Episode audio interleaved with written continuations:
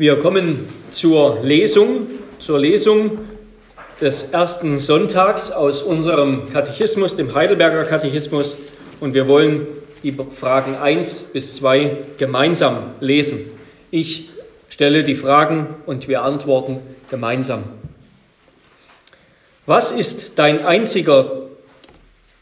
Habt ihr die Fragen, die Antworten? Das habe ich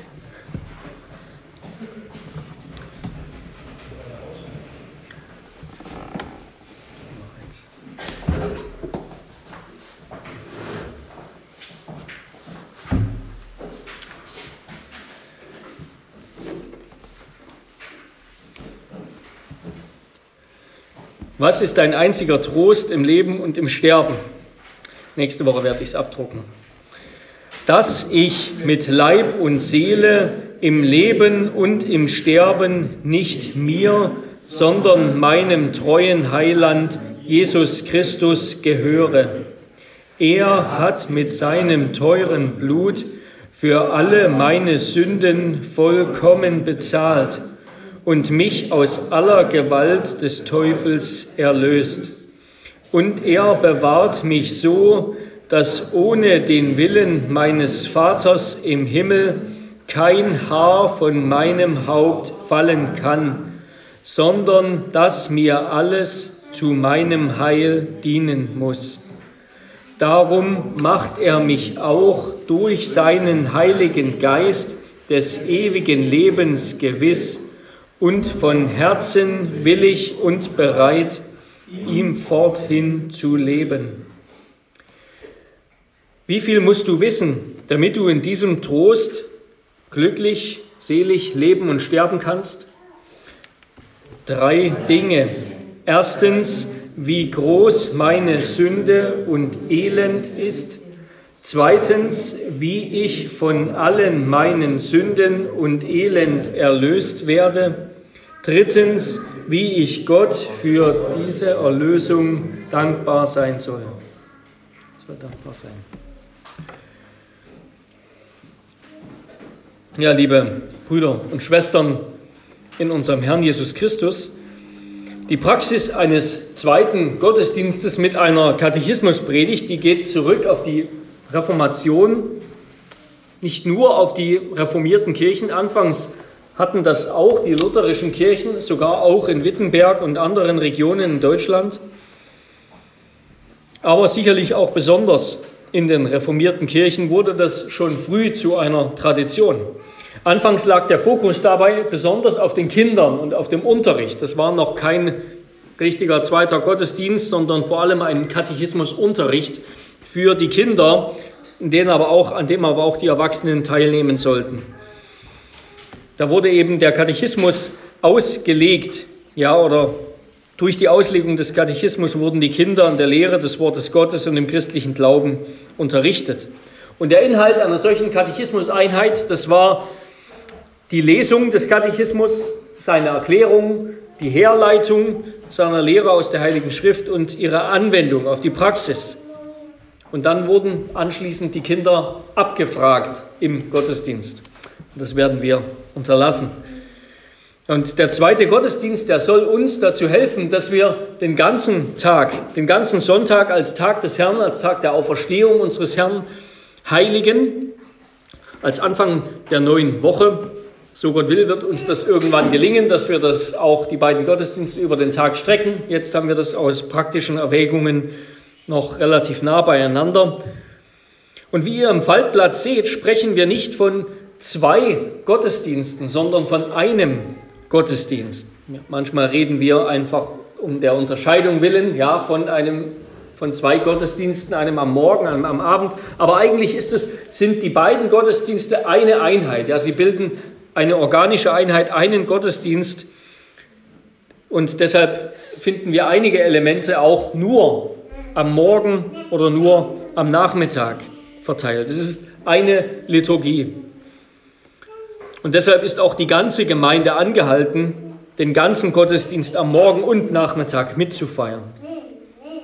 Und die Katechismuspredigt, die soll einfach und kurz sein. So wird es immer und immer wieder betont, zum Beispiel in der Kurpfälzer Kirchenordnung, an die auch unsere Kirchenordnung angelehnt ist.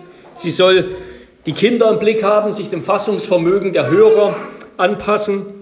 Und sie soll nicht nur, nicht nur dem Gedächtnis, dem Inhalt, den Inhalt des Glaubens einprägen, sondern dem innersten Herzen. So heißt es in den Weseler Beschlüssen. Ja, so wollen wir es auch halten, einfach und kurz, damit wir zu einem klaren und festen Verständnis der biblisch reformierten Lehre kommen. Und noch ganz kurz stellen wir hier jetzt Menschenwort über Gottes Wort oder neben Gottes Wort. Nein, das tun wir nicht. Es gab auch in der Geschichte Diskussionen, ob man vor der Katechismuspredigt nicht auch die Schrift lesen sollte. Und es war in den Reformierten so, dass man, reformierten Kirchen so, dass man gesagt hat, kann man, muss man aber nicht. Und wir werden das auch bisweilen tun, dass wir eine Schriftlesung und eine Katechismuslesung haben, manchmal aber auch nur eine Katechismuslesung. Aber es ist klar, wir predigen nicht Menschenwort, sondern wir predigen das Wort Gottes, wie es im Katechismus dargestellt, zusammengefasst und gelehrt wird. So sagt es auch unsere Kirchenordnung. Das heißt, wir predigen Gottes Wort auf unterrichtende Weise. Das Wort Katecheo, das bedeutet Unterricht oder Unterrichten im Griechischen. Wir finden das Wort an mehreren Stellen im Neuen Testament. Gottes Wort sagt, dass die Versammlung der Gemeinde auch ein Ort der Unterweisung ist. So sagt Paulus, dass er lieber, lieber ein Wort mit seinem Verstand redet, um im Glauben recht unterrichtet zu werden, als tausend Worte oder hundert Worte im Geist. Und weitere Stellen finden wir im Neuen Testament, wo es, wo es um den Gottesdienst oder um den Unterricht im Rahmen des Gottesdienstes geht. Ich hatte einige Stellen davon erwähnt in der Nachricht. Darum erklären wir nicht nur den Katechismus, sondern eben auch seine Wurzeln im Wort Gottes. Ja. Und das wollen wir tun heute mit dem ersten Sonntag anhand der drei Fragen. Erstens, warum brauche ich Trost? Zweitens, was ist mein einziger Trost und worauf beruht er? Und drittens, wie komme ich in den Genuss dieses Trostes? Warum brauche ich Trost? Jemanden zu trösten, das heißt jemanden aufzumuntern, der, jemanden zu beruhigen, der niedergeschlagen oder traurig ist. Das ist bei unseren Kindern manchmal so, wenn sie nachts äh, aufwecken und dann Angst haben. Das geht aber auch Erwachsenen so, dass sie niedergeschlagen und traurig sind. Nur zeigen wir das kaum, ja. Und unsere Gesellschaft ja, hat eher so eine Kultur oberflächlicher Fröhlichkeit, immer lächeln, immer top aussehen, immer die Dinge im Griff haben. So stellen sich die Menschen dar in den sozialen Medien. Aber die Wirklichkeit sieht anders aus. Und als der Heidelberger Katechismus entstand und auch deshalb können wir etwas lernen von aus Texten aus der Kirchengeschichte, da war das Sterben noch viel realer und die Vergänglichkeit des Lebens noch viel realer als heute. Es ist heute immer noch real, aber es steht uns nicht mehr so vor Augen, es ist uns nicht mehr so bewusst. Das war ein ständiger Begleiter der Menschen damals. Kurfürst Friedrich III., der hinter diesem Katechismus steht, Kurfürst in der Pfalz, in der Kurpfalz, ähm, der ein außergewöhnlich frommer Herrscher war und eine Frau hatte, die auch ganz überzeugt hinter dem protestantischen Glauben stand. Er hat seinen ältesten Sohn verloren bei einem Bootsunglück. Er hat seine Tochter 14-jährig verloren und viele Menschen haben damals ihre Kinder viel früher verloren. Der Tod war den Menschen viel bewusster, stand den Menschen viel bewusster vor Augen als uns heute. Sie konnten nicht so tun, die Menschen damals, als ginge das Leben einfach ewig. Ja, heute fällt uns das dank moderner Technik viel leichter. Wir sehen das auch in, in den Liederbüchern, ja, alte Gesangbuchlieder, die haben immer eine Strophe über den Tod noch mit drin. Und der Teil über Tod und Ewigkeit in unserem Gesangbuch zum Beispiel auch, das ein bisschen älter ist, das noch so aus den Jahren nach dem Zweiten Weltkrieg kommt. Ähm, unser Gesangbuch hat auch so einen langen Teil über Tod und Ewigkeit. Modernere Gesangbücher haben das weniger und moderne Lobpreislieder haben dieses Thema so gut wie gar nicht mehr. Aber der Trost, den der Katechismus meint, das ist nicht nur zeitlicher Trost über zeitliche Sorgen und Trauer und auch den Tod,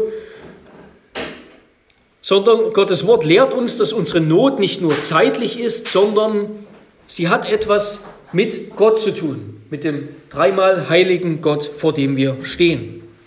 Und wenn wir vor Gott erscheinen, das werden wir auf jeden Fall, ob wir es glauben oder ob Menschen das jetzt lachend verleugnen, wenn Menschen vor Gott ohne Christus erscheinen, dann wird es uns so gehen wie dem Propheten Jesaja, der vor Gott stand und der rief: Wehe mir, ich vergehe.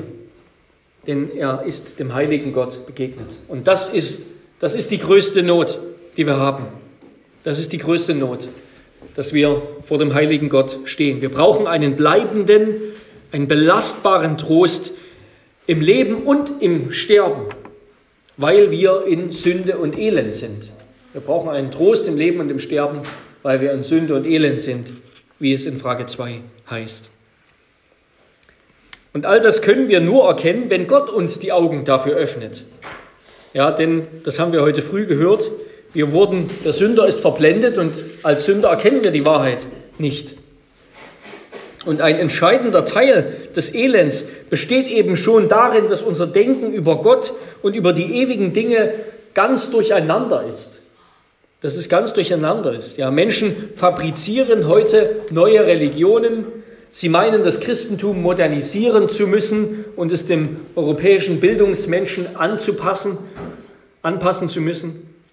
Und in dem Wirbel, so sagt es der Theologe Emil Brunner, in dem Wirbel der vielerlei Wahrheiten umgetrieben zu werden, nicht zu wissen, was die eine Wahrheit des Lebens ist, ist die größte aller Nöte, die geistige Heimatlosigkeit. Das ist ein anderes Wort für Elend.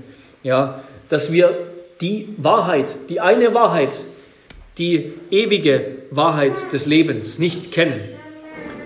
Das ist schon das größte Problem, das wir haben dass wir die Wahrheit über Gott, über unseren Zustand vor ihm und über das ewige Leben nicht kennen. Und was kann es Elenderes geben als einen Elenden, der sein Elend selbst nicht sieht? Ja, fragt Augustinus in seinen Bekenntnissen.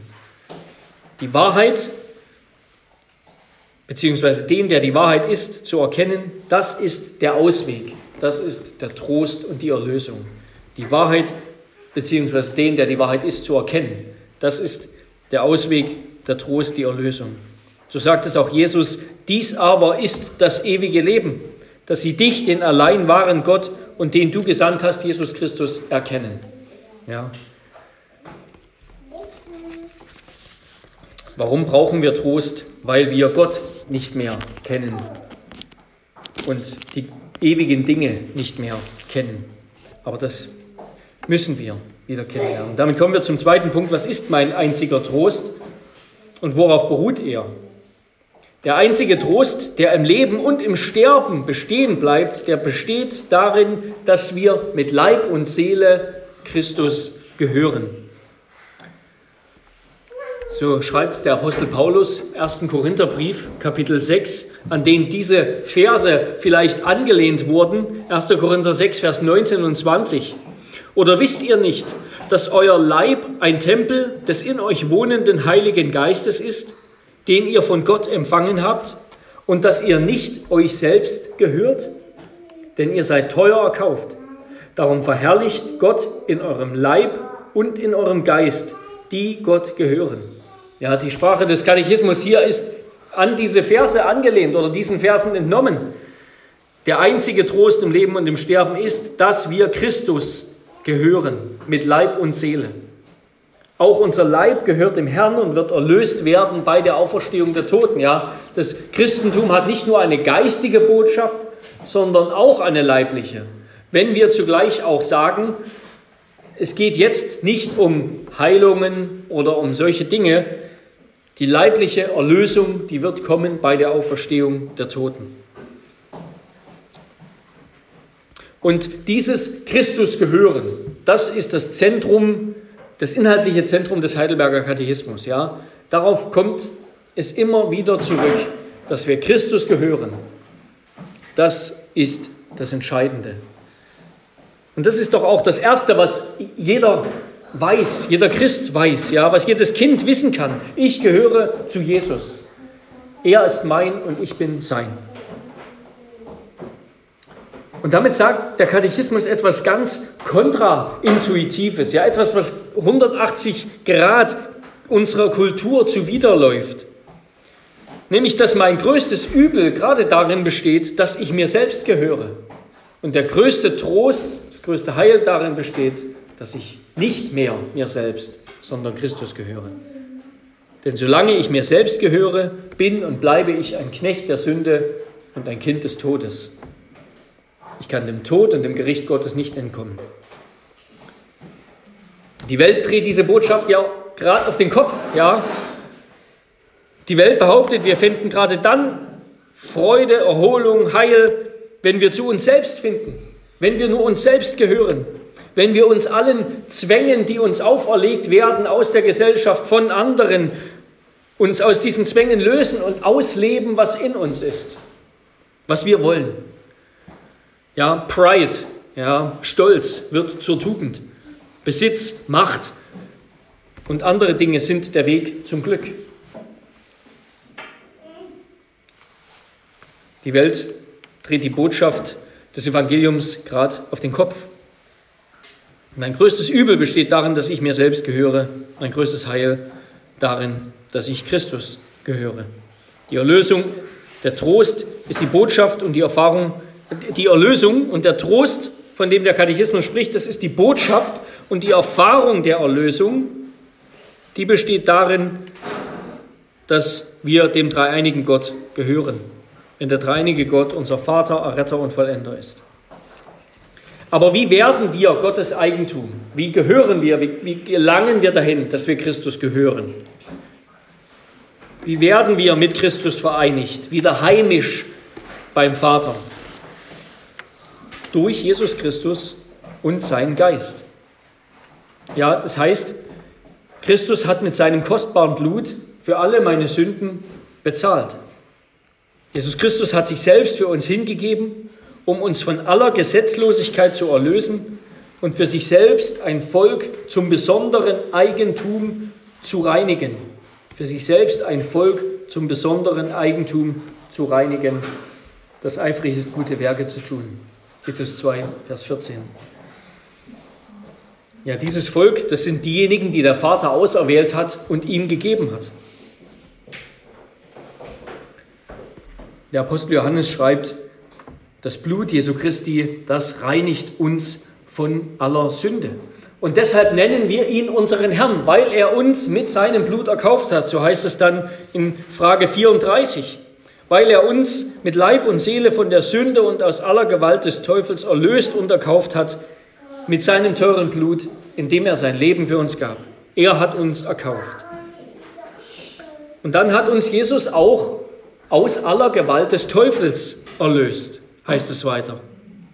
Er hat uns aus aller Gewalt des Teufels erlöst, indem er selbst den Tod durch seinen stellvertretenden unschuldigen Tod außer Wirksamkeit gesetzt hat. So heißt es in Hebräer 2, Vers 14.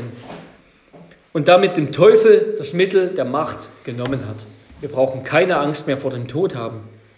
Christus hat, ist unseren Tod gestorben. Wir gehören ihm und werden leben. Er hat die Werke des Teufels zerstört durch seinen Gehorsam gegenüber Gott und er schenkt uns seinen Heiligen Geist, den Geist des neuen Gehorsams in unsere Herzen, sodass auch wir Tag für Tag die Werke des Teufels zerstören, indem wir im Geist leben und nicht im Fleisch. Und so macht uns dann Jesus durch seinen Heiligen Geist des ewigen Lebens gewiss und von Herzen willig und bereit, von nun an für ihn zu leben. Ja, so hat es schon Jesaja prophezeit Jesaja 44, Vers 5, wenn Gott seinen Heiligen Geist ausgießt auf, auf die ganze Erde, dann werden Menschen aus aller Welt rufen, ich gehöre dem Herrn.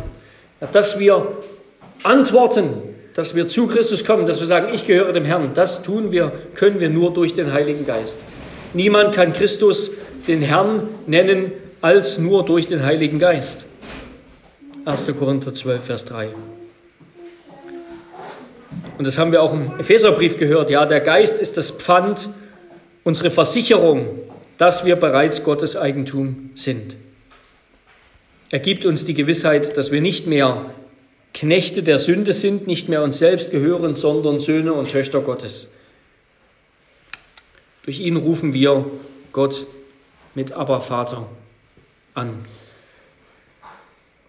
Und wenn wir dann so zu Christus gehören, dann wird er uns auch bewahren, dass ohne den Willen meines Vaters im Himmel kein Haar von meinem Haupt fallen kann, sondern dass mir alles zu meinem Heil dienen muss. Und damit kommen wir zum dritten Punkt. Wie komme ich in den Genuss dieses Trostes? Wie komme ich in den Genuss dieses Trostes? Erstens, eben indem wir zuerst erkennen, wie groß unsere Sünde und Elend tatsächlich sind. Ja? Indem wir über das nachdenken, was die Welt verleugnet, worüber die Welt ganz und gar nicht nachdenken will. Man will immer fröhlich sein und immer happy, aber nicht über Sünde und über Elend und über Tod und Bestrafung nachdenken. Was meint der Katechismus mit Sünde? Er meint nicht so sehr die Tatsünden, ja, die wir täglich tun, sondern er meint einen Zustand, wie wir das auch heute früh gehört haben. Ja, die Sünde als einen Herrschaftsbereich, nämlich als den Zustand der Entfremdung von Gott. Wir werden darauf kommen in den nächsten Sonntagen. Den Zustand der Entfremdung von Gott. Dass wir jetzt von Gott entfremdet sind und wir selbst in uns drin, in unserem Herzen sind wir nicht mehr gesund, sondern da ist eine Neigung zum Bösen, die wir nicht mehr loswerden. Eine Neigung zum Bösen. Und das Elend, ja, der, der Zustand der Heimatlosigkeit, das, der Fremde, der Entfernung von Gott, Elend, davon kommt das Wort Ausland, der Zustand der Entfremdung von Gott, das ist dann infolge der Entfremdung von Gott, sind wir auch uns selbst und unseren Nächsten entfremdet. Ja. Deshalb werden unsere Beziehungen, werden uns unsere Beziehungen zu anderen und manchmal sogar wir uns selbst zur Last. Ja. Wir sind anderen und uns selbst entfremdet. Das liegt an der Sünde. Und wer das erkennt, zweitens, dem dämmert, dass wir uns nicht selbst erlösen können. Ja. Wir müssen erkennen, wie groß meine Sünde und Elend ist und wie ich von all meinen Sünden und Elend erlöst werde. Wie? Ja, nicht ich selbst, nicht durch mich selbst. Wer erkannt hat, wie groß meine Sünde und Elend ist, der versteht, dass die Lösung nicht in dem besteht, was ich tue, sondern was Gott für mich getan hat. Wer seinen eigenen Bankrott bei Christus anmeldet, der wird gerecht gesprochen. Ja, eine fremde Gerechtigkeit, nämlich die von Christus, wird ihm unverdientermaßen, unverdienterweise zugesprochen. Unser Status hängt nie und nimmer an dem, was wir tun. Ja. Das Wesentliche, das hat ein anderer an unserer Stelle vollbracht. Das ist die Erlösung. Das Wesentliche hat ein anderer an unserer Stelle vollbracht. Und selbst unser Ausharren, also dass wir lebenslang bei dieser Wahrheit bleiben und nicht mehr weglaufen, das ist nicht die Ursache des Trostes, sondern die Folge des Trostes. Ja, die Folge, dass wir diese Erlösung haben und davon getröstet werden. Calvin hat das wunderbar, und dann äh, zum dritten Punkt, dass wir jetzt Christus gehören, das ist nicht nur Gabe und Trost, sondern auch eine Aufgabe, ja, dass wir ihm jetzt dienen als dankbare Kinder. Und das hat Calvin wunderbar gesagt und vielleicht ist diese ganze Redeweise hier vom Christus gehören auch an Calvin angelehnt. Da heißt es in seiner Institution, Buch 3, Kapitel 7, Absatz 1, wir sind nicht unsere eigenen Herren, also darf bei unseren Plänen und Taten weder unsere Vernunft noch unser Wille die Herrschaft führen. Wir sind nicht unsere eigenen Herren, also dürfen wir uns nicht das zum Ziel setzen, was uns nach dem Fleisch nützt. Wir sind nicht unsere eigenen Herren, Also sollen wir uns und alles, was wir haben, so weit irgend möglich vergessen. Auf der anderen Seite, wir sind Gottes Eigentum. Also sollen wir ihm leben und sterben. Das ist Paulus Römer 14, Vers 7 bis 9. Wir sind Gottes Eigentum, also muss seine Weisheit und sein Wille bei all unserem Tun die Führung haben. Wir sind Gottes Eigentum, also muss er unser Leben in all seinen Stücken allein zu ihm, also muss unser Leben in all seinen Stücken allein zu ihm als dem einzigen rechtmäßigen Ziel hinstreben. Ja, wir gehören ihm, das heißt, wir dienen auch ihm, wir sind auch für ihn da. Er herrscht über uns, nicht länger wir. Die Richtung unseres Lebens, die neue Richtung ist die Dankbarkeit, nämlich das Leben nach den Geboten Gottes. Wir passen uns nicht mehr als solche, die erlöst wurden, passen wir uns nicht mehr diesem Weltlauf an, wir passen uns nicht mehr der Welt und dem Zeitalter der Welt an, sondern wir, wir lassen uns, wie Paulus schreibt, verwandeln durch die Erneuerung unseres Sinnes, damit wir prüfen können, was der gute und vollkommene und wohlgefällige Wille Gottes ist.